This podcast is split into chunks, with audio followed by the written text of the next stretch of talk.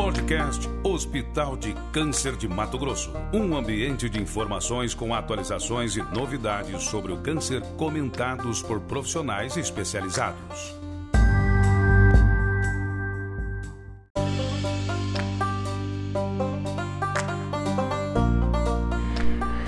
Bem-vindos a todos a mais um podcast do Hospital de Câncer de Mato Grosso. E hoje nós estamos aqui para conversar sobre um assunto bem importante. Sentir um caroço na mama, o que fazer? Bom, e para falar um pouquinho sobre esse assunto, nós convidamos o Dr. Rafael Sodré. Ele é médico cirurgião oncológico pelo AC Camargo Cancer Center, membro da Sociedade Brasileira de Cirurgia Oncológica e mestre em oncologia pelo AC Camargo. Seja bem-vindo, Dr. Rafael.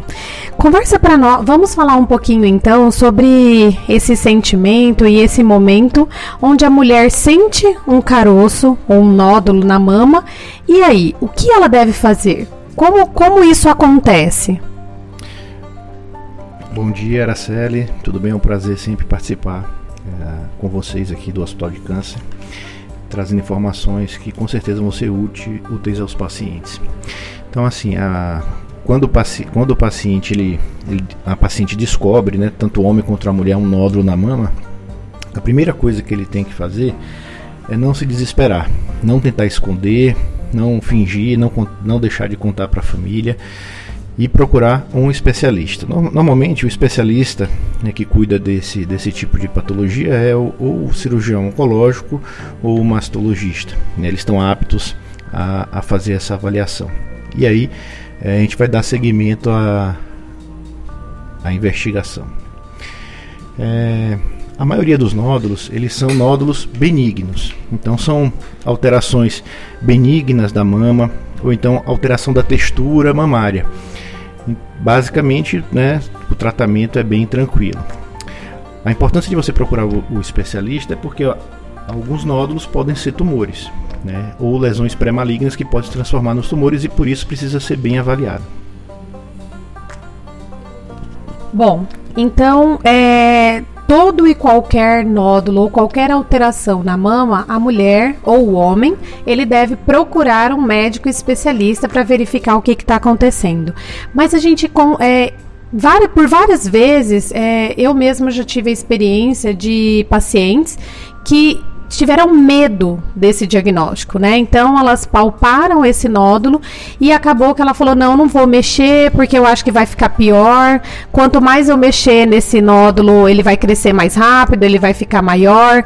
E aí as chances, quais são as chances, né, de tratamento? Como é que isso, é, como o médico enxerga isso em relação à qualidade do tratamento ou como isso vai refletir no, no tratamento final dessa paciente?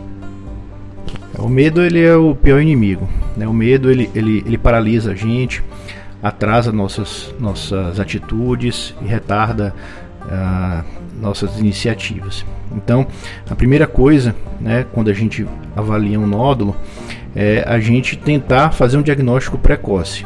Né? Se a gente faz um diagnóstico precoce de um tumor, as chances de cura são muito grandes principalmente em câncer de mama, que hoje a medicina avançou bastante. Se você retarda esse diagnóstico, as suas chances vão diminuindo, né? E a, a, quantidade de tratamento que, a, que o paciente vai fazer, eles vai aumentando. Você pode associar cirurgia, quimioterapia, radioterapia. Então, né, eu sei que é, é, quando você detecta um nódulo é, é uma situação difícil, é preocupante, mas você precisa procurar uma pessoa para lhe ajudar. E essa pessoa vai tratar esse assunto com calma, com tranquilidade e vai te mostrar os caminhos. Caso você tenha esse diagnóstico de câncer, né, também é uma notícia difícil, mas hoje, como eu falei, é bem tranquilo fazer esse tratamento, né, principalmente em mãos especializadas. Sobre essa situação onde a mulher fala, né? Nós já, é, é, na verdade, eu acho que é um mito. É um mito. Quanto mais eu mexo no tumor, maior ele fica, mais ele vai crescer. Aí é melhor eu deixar ele ali quietinho, que ele vai ficar paralisado, não vai crescer. Como é que é isso? É, de, forma, de, de, forma geral, assim, é, é um mito, né? se você pegar na mama, né, você vai espalhar a doença, não não vai acontecer isso. Né? O que você não pode é o que a gente fala na, na, na medicina é ficar é, investigando de forma invasiva, de, de maneira desnecessária. Então, por isso que é a importância de você procurar um especialista, porque provavelmente, se ele, houver a suspeita de um tumor de mama, ele vai indicar uma biópsia. Normalmente, a biópsia mais adequada, ela é feita com uma agulha, tá?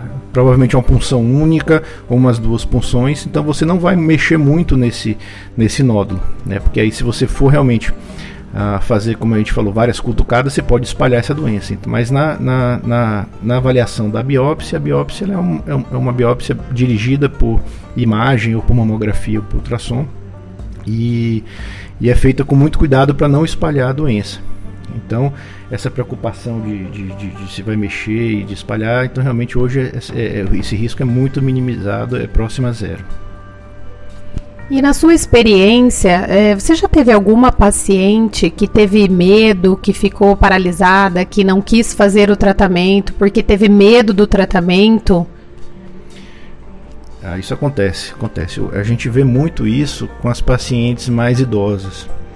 Né? A, a, as, as, mulheres de mais idade, elas têm essa, essa, mentalidade de que não querem dar problema para suas filhas, para os seus netos. Então elas acabam escondendo os nódulos da mama. E aí quem acaba descobrindo é a cuidadora ou é a mãe quando vai dar um banho, vai trocar roupa, trocar o sutiã. E aí normalmente esses casos a gente faz o diagnóstico de uma forma mais tardia.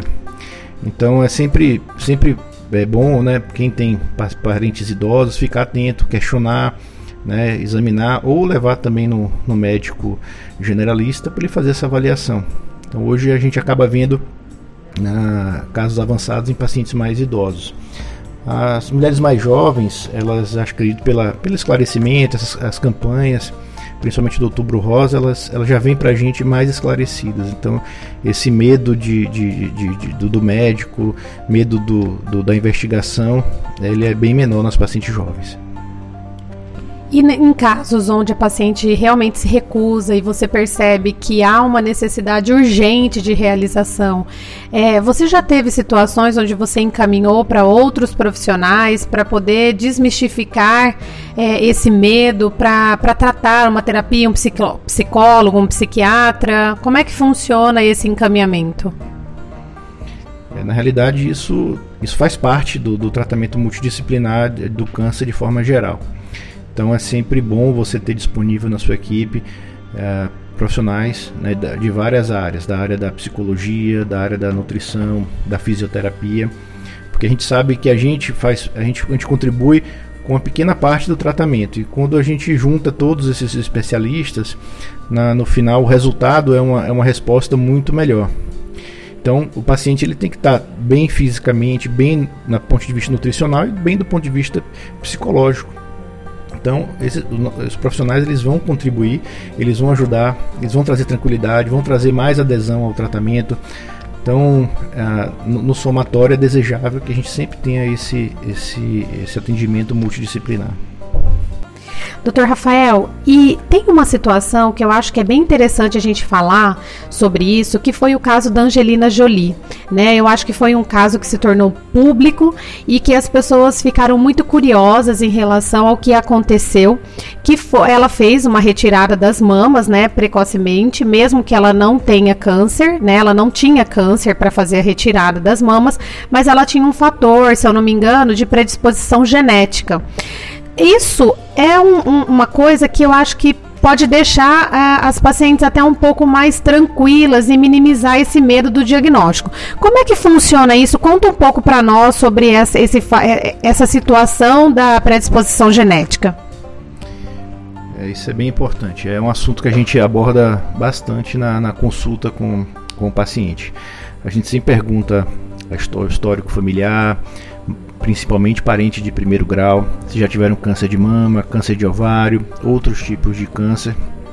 Porque hoje a gente sabe que existem algumas mutações reconhecidas. Então, a principal mutação relacionada ao câncer de mama é a mutação do gene BRCA1 e BRCA2. É, quem tem essa mutação, quem é portador dessa mutação, vai ter ah, uma chance aumentada de ter câncer de mama e de ovário. E a gente sabe também de outras mutações, como a mutação do P53, que é a síndrome de Lifraumene.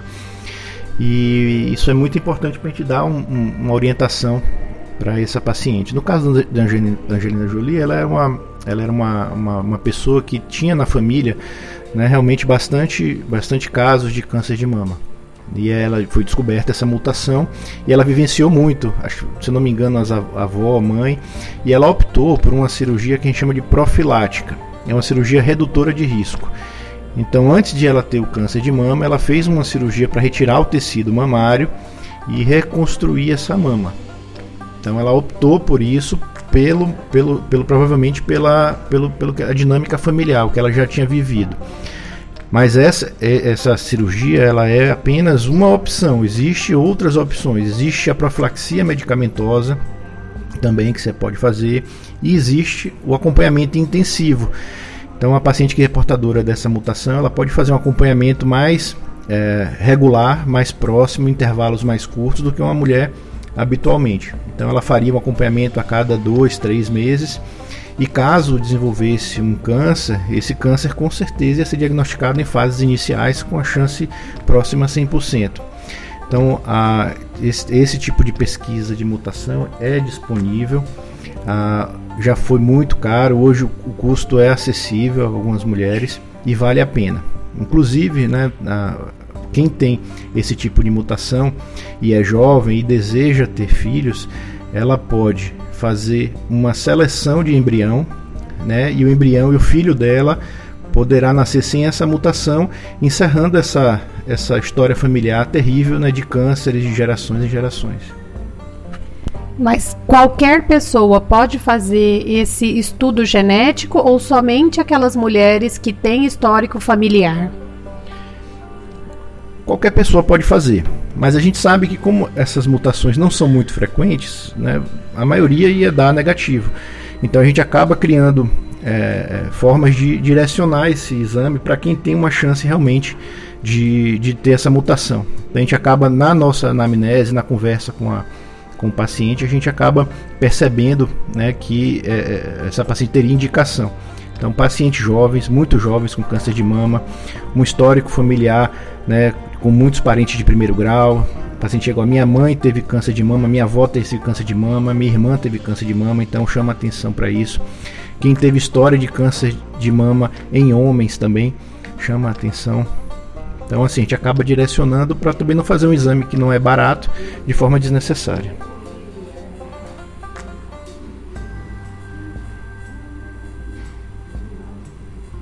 Muito bom, doutor Rafael, muito esclarecedora a sua fala.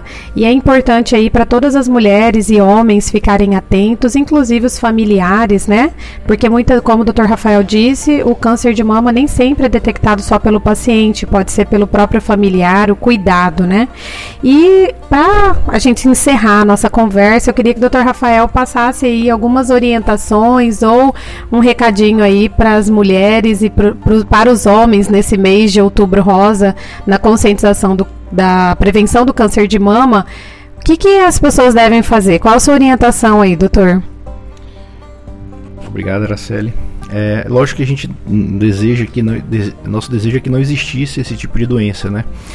Mas a gente cada vez mais está fazendo um diagnóstico precoce, né? E o diagnóstico precoce está associado né, com a cura da doença. Então, o câncer é uma doença que tem cura. Então, fazendo o diagnóstico precoce, tratamento adequado, ele vai ter cura. Naqueles casos que você não consegue a cura, nossa ideia é, é cronificar essa doença. Né? Tratar ela como se fosse uma diabetes, uma hipertensão, que a gente não cura nem a diabetes nem a hipertensão, mas a gente consegue tratar e controlar essa doença. E a pessoa vai ter sua vida normal. Então, hoje a gente tenta tirar esse estigma de uma doença que vai levar à morte, né, porque vai destruir a família, e trazer isso exatamente pelo contrário. É uma doença que vai se cronificar, uma doença que vai ter tratamento e os tratamentos estão cada vez menos tóxicos. E você vai viver sua vida, vai cuidar da sua família, vai trabalhar e vai viver a vida normalmente, né, como qualquer pessoa. Agradeço pela oportunidade, né, estou sempre à disposição. Ah, um grande abraço para vocês. E aqui nós encerramos então mais um podcast do Hospital de Câncer de Mato Grosso, com muitas informações importantes, falando um pouquinho sobre câncer, desmistificando informações sobre câncer e trazendo aí o acesso rápido e fácil para todos vocês. Muito obrigada e até a próxima.